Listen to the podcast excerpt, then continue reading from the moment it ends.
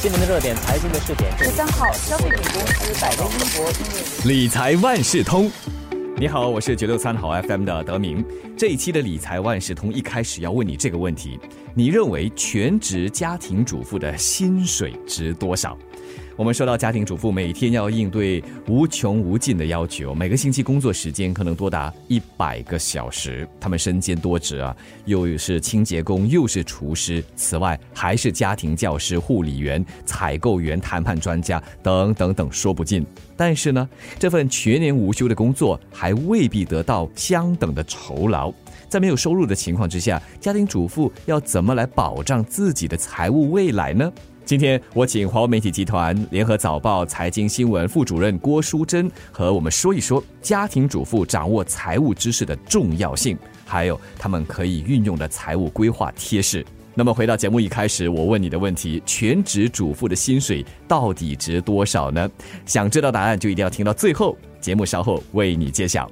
淑珍你好。哎，德明你好，大家好。缺乏收入的这些家庭主妇啊，比较容易在经济上显得需要依赖他们的伴侣。但是呢，如果婚姻不幸破裂的话，这家庭主妇可能就会处于一种我们所说的失势的位置，显得有点弱，不利于他们。对于这样子拥有完好的理财计划，是家庭主妇对自己未来的一种保障。那专家有哪些实现女性经济独立，又或者是减少经济依赖的建议？我访问的一个专家，他就说，男人不应该是一个财务计划，所以不要在经济上去完全依赖他们，可以依赖一点点，但是不要完全去依赖。这不是一种大女人的主义啦，而是基于很现实的一个考量。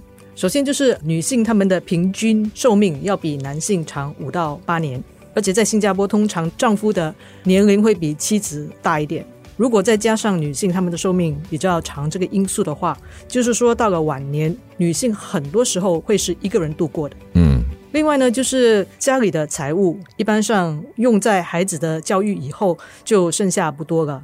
所以，如果女性可以在管理资金方面自力更生的话，她们的财务未来会比较有保障。嗯，我们说到以前的妈妈们、祖母们哈，她们都有些私房钱，对吗？对。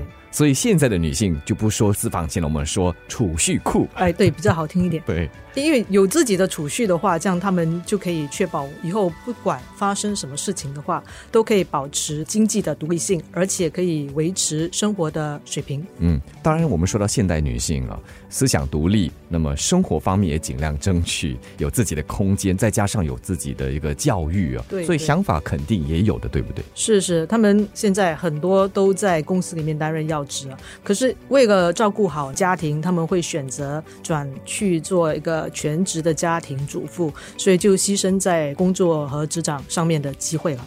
如果孩子已经长大了，比如说已经上了大学，不需要去监督他们的课业，这些家庭主妇可以考虑在适当的时候重新回到职场。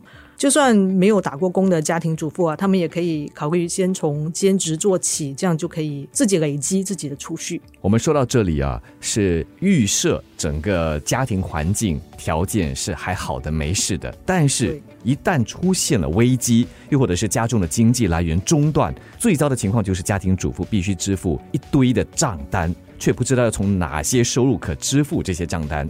那为了避免这样的情况发生啊，家庭主妇对于家中的财务的了解就很重要了，对吗？对对，就是我们一直都鼓励女性应该多参与家中的财务规划了。所以专家就是建议说，家庭主妇应该去认识为他们的家庭或者是配偶提供咨询财务的顾问。比如说保险经纪啦、财务规划师、银行经理、律师等等，因为万一发生什么状况的时候，知道要找什么人是很重要的。嗯，所以不单只是依赖先生一个人，他自己本身也要有一个联络网，对，知道就是哪一些额外的人可以给予他们援助。对对，就是万一有什么事情的话，可能你完全不知道家里有多少钱，那你就要去找银行的经理问一下。其实现在夫妻俩哦都会有这联名户头的，对吗？我不是很清楚，因为有些人会有，有些人不一定会有吧。因为就各自理财嘛。对对，你的是你的，我的还是我的这样。嗯，所以你建议嘛，或者是专家他们会建议夫妻俩最好有一个共同的联名户头。对对，就是认为说家庭主妇最好就是可以跟他们的丈夫有一个银行的联名户头啊，这样如果有紧急需要用到资金的时候，他们可以马上去解决眼前金钱上的需要，不然的话临时你是没有办法去找到钱的。嗯，而且特别是当家庭经济支柱，比如说先生患病啊，或者是是残障，甚至是突然离世的话，对这个时候就很需要一笔钱了。是是，所以这个户头里面应该要有可以维持家庭开支六到十二个月的储蓄。嗯，因为要照顾到什么孩子的教育费啊，啊保险的投保金额啊，还有其他的，比如说分期付款啊、贷款是等等。对，因为丈夫是家中的主要经济支柱嘛，所以要预防说，如果他们早逝或者是因为生病不能做工，收入没有了，家庭主妇就应该要看着他们的丈夫，要确保他们有一份好的保险，嗯，投保的金额要把孩子的教育费，还有家庭主妇本身的晚年需要都一起考虑在内。家庭支柱特别就是先生哈，也需要留下一些，就是一些遗嘱，是就是遗嘱啊，交代嗯清楚，对吗？对对，家庭主妇啊，也是要去督促他们的丈夫做好遗嘱啊，确保他自己还有孩子是受益人。另外就是持久授权书，如果可以的话，就是丈夫应该授权太太，当她失去心智能力的时候，可以动用家里的一些资金。嗯，其实我们在购买保险的时候，可能就照顾到孩子或者是其他方面的，但是却忽略了家庭主妇本身，对吧？是对他们本身也是应该要有保险啦、最重要的就是要有早期的重大疾病保险，还有个人意外保险。而且，就如前面说的，女性她们的寿命比较长，所以也要有足够的健康保险，确保可以应付疾病还有长期护理的开销。嗯，但是因为家庭主妇她们没有收入嘛，那你买保险要付保费，所以作为她们的丈夫就应该一起承担这方面的费用。说到底啊，家庭主妇虽然在家里掌握实权，但是呢，还是要和世界和外头保持联系。对于这些金融啊、理财方面的知识，也不能少，要不断的提升。是是，他们就要一直去提升他们的金融方面的知识，这样才可以做出比较明智的财务决定。诶，说到这善用财务知识的家庭主妇，日本的渡边太太，她在国际金融市场其实是蛮有名的。他们是一群通过介入低利率日元，投资在在高收益率境外债券，又或者是外汇存款，那么就从中赚取利差的一群家庭主妇。那本地的家庭主妇呢，他们可不可能借鉴这渡边太太的理财策略？渡边呢，他在日本是很普遍的一个姓氏啊，所以大家就把家庭主妇叫做渡边太太。在上个世纪九十年代的时候，他们在国际金融市场影响力还不小啊，一直到最近十年利率很低，所以他们才没有什么发挥的机会。不过，他们追求财富自由的精神，还有有技巧的投资策略，是值得家庭主妇去学习的。我们都知道，通货膨胀会侵蚀我们在银行的存款，所以家庭主妇是应该把这些闲置的储蓄用来赚取更高的回报，就是不要把他们留在定期户头里面啦、嗯，而是要根据自己的风险承担能力还有时间的范围做一些投资。嗯，我们说投资啊，不是投机，所以投资是没有捷径的，它是有一些遵循的法则的，对吗？是是，如果有一个投资的机会看起来好像不像真的，那它可能就是一个假的骗局了。所以最重要就是在投入血汗钱之前，一定要做好功课，搞清楚自己到底买了一些什么东嗯西。，可不可以请淑珍举例给大家进一步说明？去年底，新加坡和香港警方他们就联合瓦解了一个涉嫌以唱高散货的方式推高股价的诈骗集团。这些骗子他们是冒用财经专家的身份，通过社交媒体散播假的信息，来游说投资者买进某只股票。如果有很多人投资的话，那么股价就会上升，而股价上升以后，又会吸引更多人进来投资，所以又会把那个股价进一步推高。当股价来到一个价位的时候，这些骗子他们就会卖出他们的投资或者是卖空，然后股价就会啪啪啪跌得很厉害，那些来不及出货的投资者就会烧到手。听起来很可怕，唱高散货，这肯定是其中一种诈骗手法了。只是其中一种，嗯，还有很多种。所以一定要提高警惕。为了确保家人获得最好的照顾，这些全职家庭主妇啊，可以说是天天做。三百六十五天呢，全年无休的，但是他们辛勤付出，却未必获得金钱上的回报。嗯，所以如果要支付薪水给家庭主妇的话，要怎么算呢？现在在收听的丈夫就要好好听了。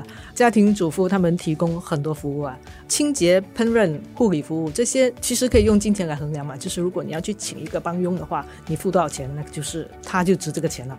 但是家庭主妇他们清楚家里成员每一个人，还有家庭每件事的细节，确保大家的日常生活可以很顺畅，这方面的价值是不可以衡量的。我觉得相等于一个管家的责任，还超越吧？我想，肯定肯定，所以要比管家的薪酬还来得高。对，除了让他们得到应有的尊重之外，如果家庭的财务状况允许的情况下，也应该给他们得到一点的报酬啦。嗯，要给多少，就好像德明说的，用管家来做一个标准吧。是，而且虽然是家庭主妇、妈妈、妻子，他们也要有个人的自由时间呐。他们的心理健康，作为雇主的一家之主啊，或者是经济来源先生，也要算在内啊。对对。所以呀，给他们一笔酬劳，这样他们就有自己的资源，可以有自己的储蓄了。嗯，安慰金、抚慰金，而且要考虑到，因为我们大多数人的退休计划都有公积金储蓄嘛。对，家庭主妇他们没有工作吗？就没有公积金了。所以如果又没有积蓄的话，到了晚年就会很麻烦啦。